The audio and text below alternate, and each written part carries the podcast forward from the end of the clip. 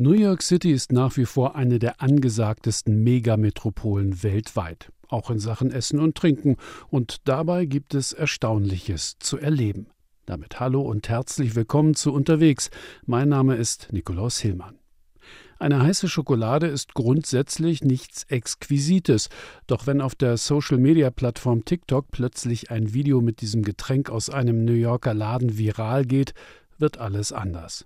Dann kostet eine Tasse stolze 10 Dollar, doch der eigentliche Preis für das ersehnte Getränk ist zurzeit stundenlanges Schlangestehen in der Eiseskälte Manhattans. Charlotte Voss hat sich mit angestellt. Das ist YOLO Food. You only live once. Das ist YOLO Food. You only live once. Du lebst nur einmal. Du musst es probieren schwärmt Roberta. Die Lehrerin aus Brasilien steht mitten in New Yorks hipstem Laden für Hot Chocolate, dem Gloss auf der Upper East Side. Zehn Dollar hat Roberta für ihr Getränk à la S'mores gezahlt und arbeitet sich jetzt hochentzückt abwechselnd mit Löffel und Strohhalm durch die süße Masse.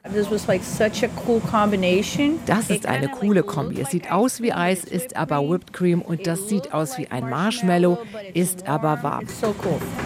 Ihre Freundin schaut neidisch zu und sagt, sie mache Diät, deshalb dürfe sie nicht probieren.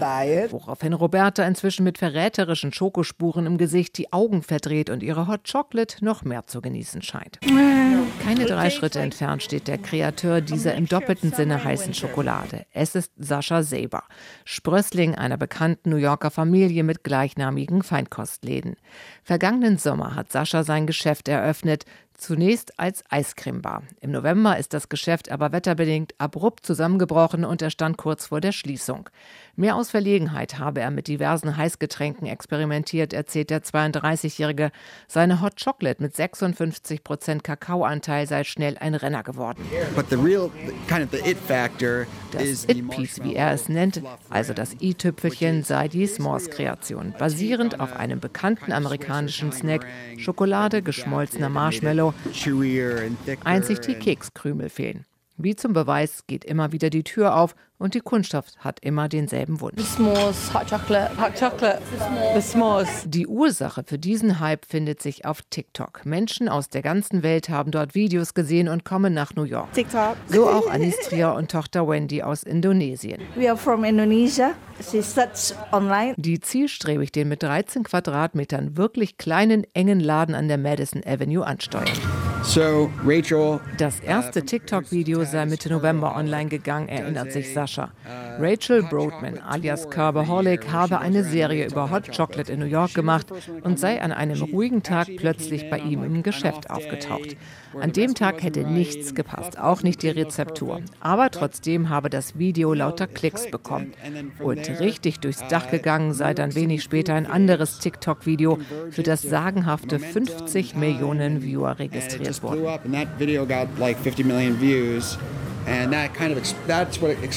Der Boom hat Saschas Geschäft an seine Grenzen gebracht. Von Anfang 60 Kunden täglich ging es schnell rauf auf 300. Inzwischen sind es an einem richtig guten Tag weit mehr als 1000. Egal wie das Wetter ist. Die Kunden stehen bisweilen um den ganzen Block herum Schlange. Aber ein so kleiner Laden kann sich an einem solchen Ansturm schnell verschlucken. Sascha, der an der Elite-Universität Cornell Wirtschaft mit Schwerpunkt Gastronomie studiert und viel bei seinen Eltern mitgearbeitet hat, ist anzuhören, dass der Hype eine ganz schöne Herausforderung für ihn bedeutet. Die Töpfe für die Schokolade waren schnell zu klein, ebenso wie der Mixer für die Marshmallows.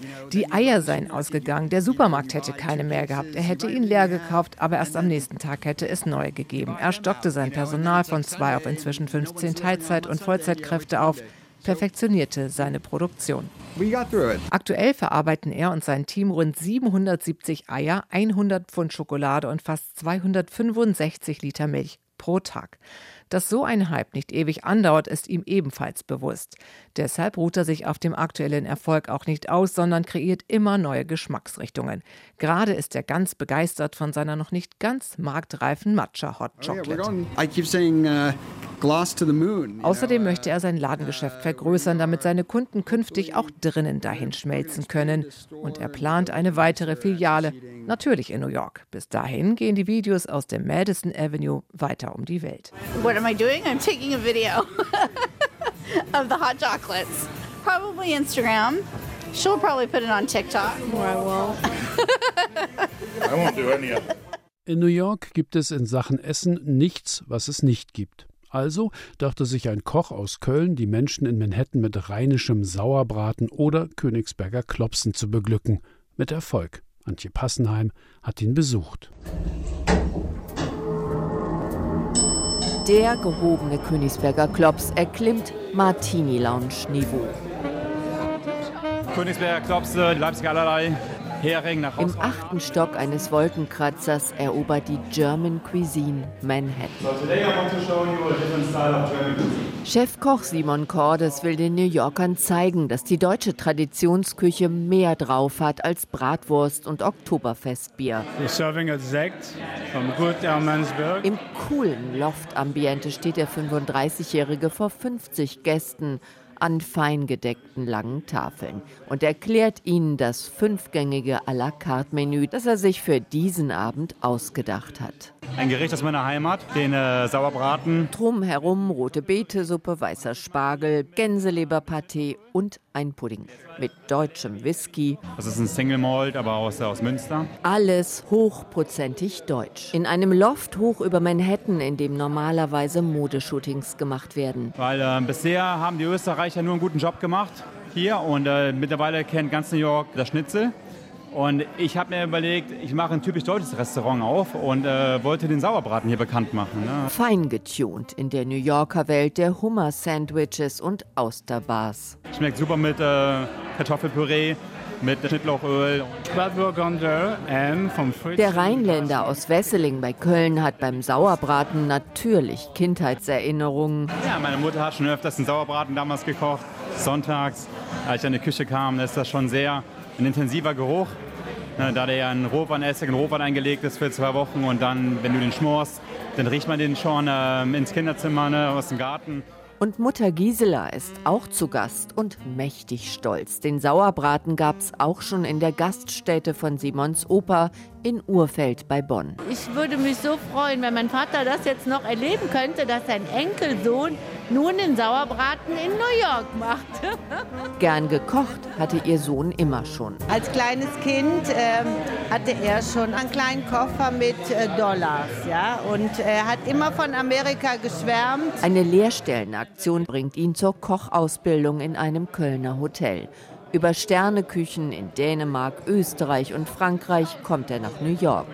Der Deutsche bekocht erst die Vorstandsetage der Investmentbank JP Morgan, dann macht er seine Catering-Firma auf. Ich hatte immer im Hinterkopf gehabt, die Idee, ein deutsches Restaurant aufzumachen in New York, weil das war für mich immer eine Marktlücke, auch schon damals vor acht Jahren, als ich hingekommen bin. Simon trifft seinen Geschäftspartner Jonathan Bürger. Den Kölner hatte New York nach einem Auslandssemester nicht mehr wirklich losgelassen. Ich glaube, die Gemeinsamkeit in New York sind alle sehr offen. Und so, glaube ich, sind die Rheinländer auch. Und daher passt es ganz gut hier. Zum Essen und zum deutschen Wein gehört für Chef Simon auch die Geschichte zum Gericht. Seine Gäste hören interessiert interessiert, was er ihnen zum Spargel erzählt. Anjo ist begeistert. Er liebe die rote Beetesuppe und sein Nachbar Axel meint, jeder Gang war toll. Der Koch hat da viele Gedanken reingesteckt und auch noch alles so gut erklärt eine tolle Erfahrung. Really Noch können die New Yorker sie nur dann machen, wenn Jonathan und Simon ihr Speakeasy Restaurant an Samstagen aufpoppen lassen. Doch Chef Simon träumt bereits von einem ständigen Restaurant. Dass man da vielleicht Deutschland gut äh, repräsentiert als, als, als Fine Dining Restaurant. Die kulinarische Vielfalt in New York ist unglaublich. Alle können essen, was sie wollen, sofern sie es bezahlen können und, falls sie es schaffen, einen Tisch zu bekommen. Das ist eine äußerst knifflige und manchmal teure Angelegenheit, hat Antje Passenheim erfahren. Completely booked. Alles dicht. Mal eben fürs Dinner for Two ins kleine Lieblingsrestaurant um die Ecke. Von wegen. Olivier Filograsso, der Manager des Restaurants Amélie auf New Yorks Upper West Side, schüttelt den Kopf an einem gewöhnlichen Dienstagabend.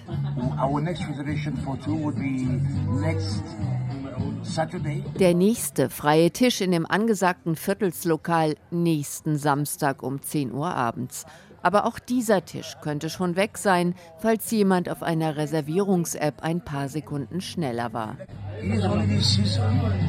Das liegt nicht nur an der Weihnachtszeit. Jeder in New York will immer ausgehen, sagt Olivier und rät.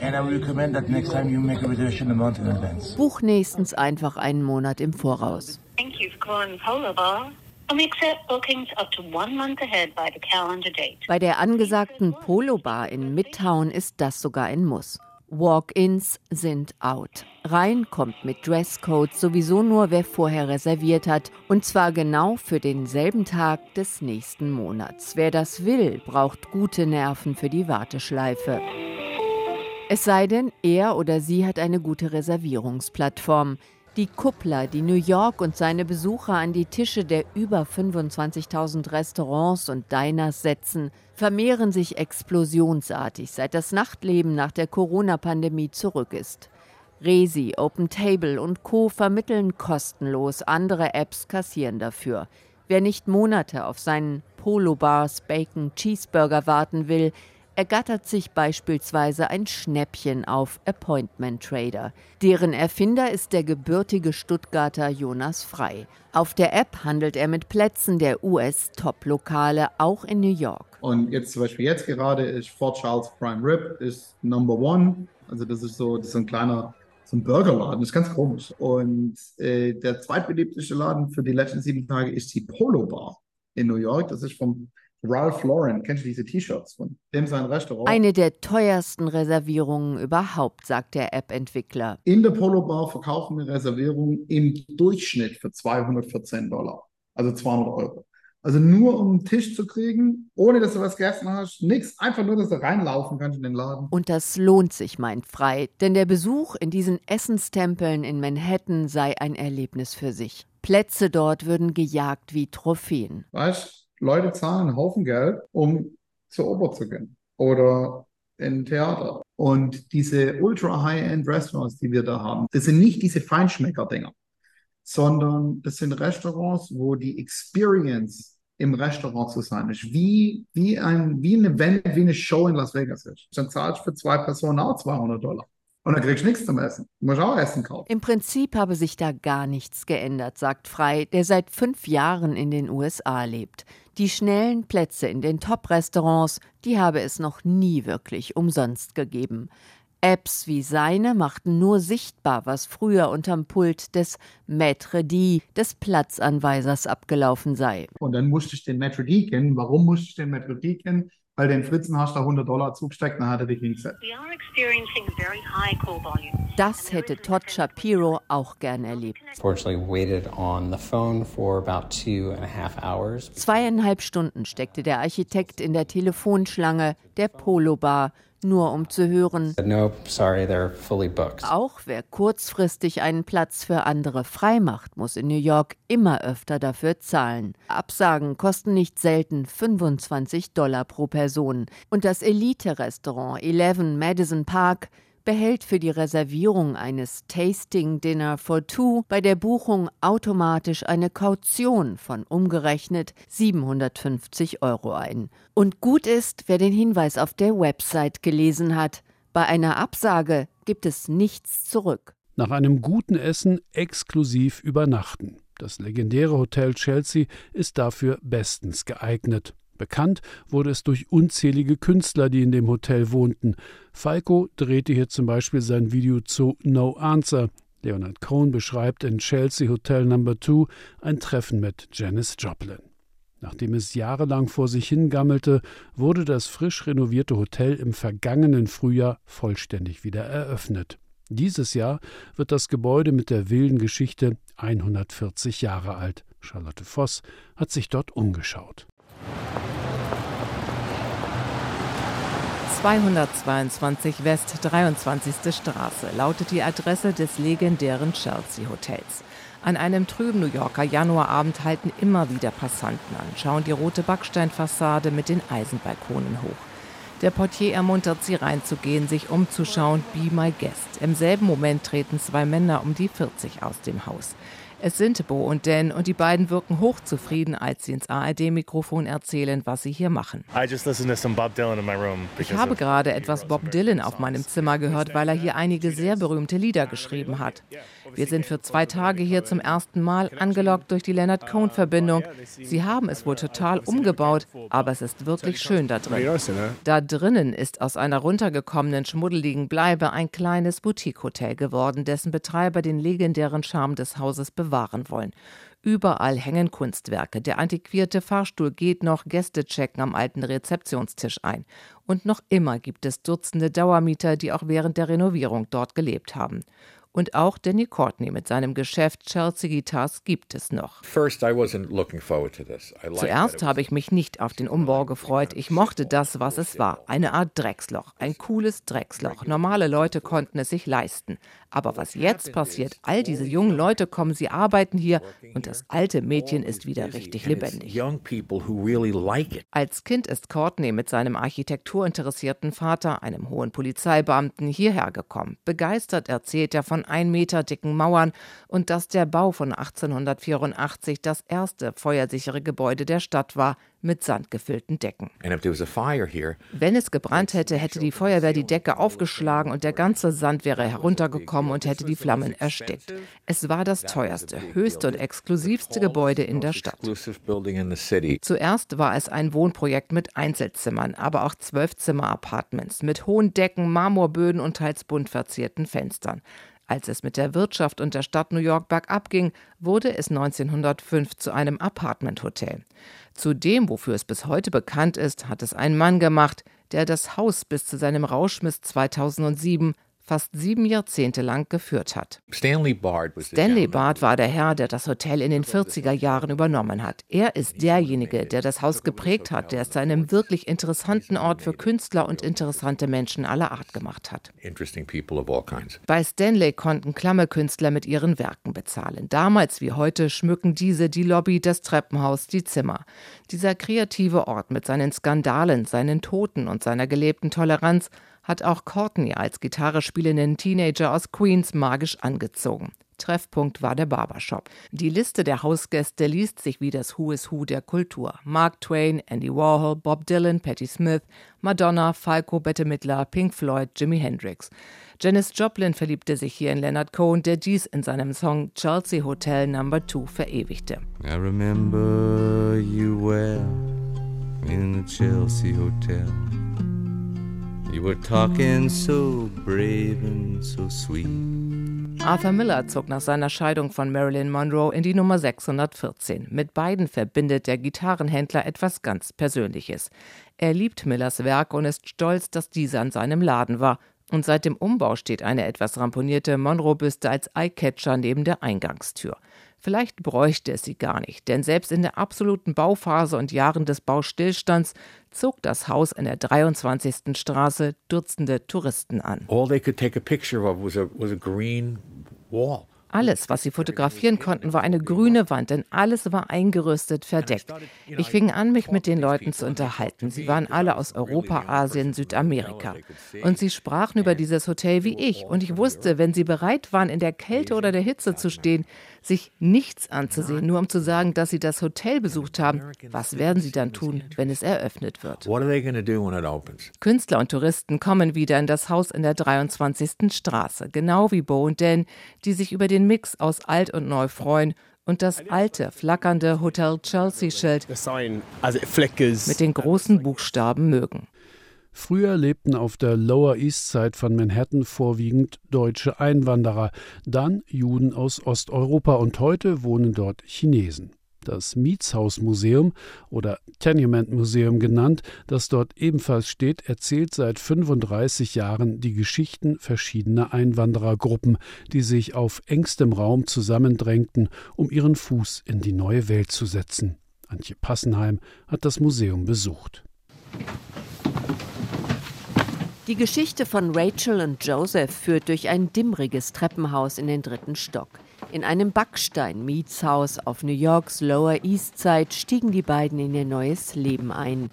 Als schwarze Arbeitsmigranten gehörten sie in den 1850er und 60er Jahren zur Minderheit in diesem Einwandererviertel, wegen der vielen Deutschen auch Little Germany genannt.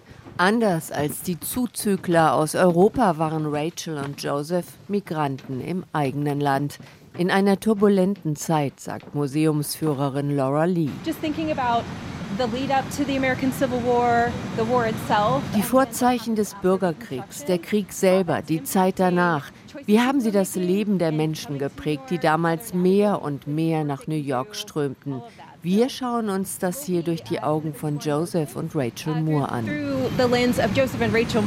Über die knarzenden Dielen tasten sich Besucher aus Kalifornien, Pennsylvania, Kanada an die kleine Zwei-Zimmer-Wohnung der Moores heran. Ihre echte Wohnung lag ein paar Straßen weiter. Das Museum hat sie nach vielen Recherchen detailgetreu in der Mietskaserne nachgebaut. Oh, Beide jung Verwitweten waren unabhängig voneinander in die Metropole gekommen. Rachel war als Nachfahrin von Sklaven 100 Kilometer nördlich von New York aufgewachsen. Bei ihrer Geburt hatte der Bundesstaat seit einem Jahr offiziell die Sklaverei abgeschafft, im Jahr 1827. Als Haushälterin kam sie mit ihrem Sohn in die Stadt, traf Joseph und heiratete ihn. Der Kutscher stammte aus New Jersey. Er war kein Sklave, doch in seinem Bundesstaat gab es die Leibeigenschaft noch. Joseph hatte erlebt, wie ein Bekannter von ihm auf der Straße entführt und versklavt wurde. Joseph kannte ihn sein ganzes Leben. Und als das passierte, zog er im selben Jahr nach New York. Das Paar drängt sich mit Rachels Sohn und zwei weiteren Frauen auf wenigen Quadratmetern zusammen. Ein Schlafzimmer, eine Küche, eine Wäscheleine quer hindurch, darunter ein gusseiserner Ofen, groß genug, um darauf bottichweise Wasser zu kochen, die Frauen verdienen sich als Wäscherinnen Geld. An der Wand ein Bündel Schulbücher von Rachels Sohn, der auf eine Schule für Schwarze ging. Ein Audio empfindet die Gespräche der Kinder nach. Auch für sie ist die Sklaverei ein Angstthema.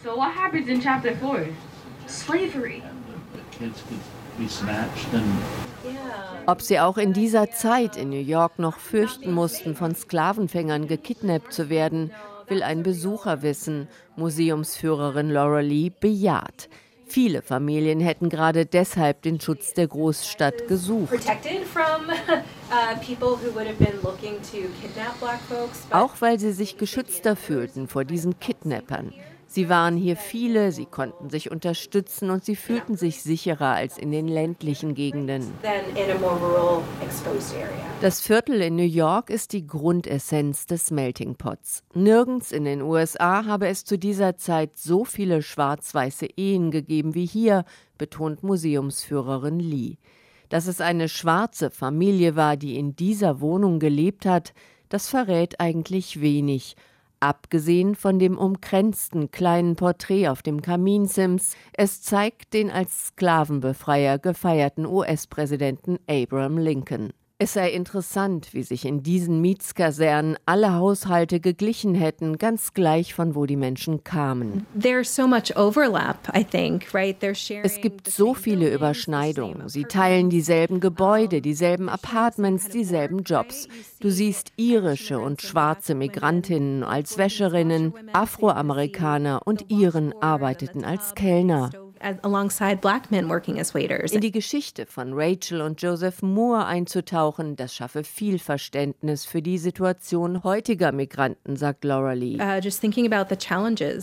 ich denke nur an die Herausforderungen, die es gibt, wenn du an einen neuen Ort kommst, wie deine Arbeitsmöglichkeiten Einfluss darauf haben, wie du für deine Familie sorgen kannst, wo du dir eine Wohnung leisten kannst oder wie beeinträchtigen Gesetze die Umstände deines Lebens that are governing the place that you're living in, impacting what you can and cannot do, right? All das seien doch dieselben Fragen der Migranten, damals wie heute. Essen und Wohnen in New York. Das war unterwegs für heute. Falls Sie etwas verpasst haben sollten oder noch einmal nachhören möchten, alle Unterwegssendungen sind in der ARD Audiothek zu finden. Vielen Dank fürs Zuhören. Ich bin Nikolaus Hillmann. Machen Sie es gut und bis zum nächsten Mal. RBB 24 Inforadio vom Rundfunk Berlin-Brandenburg.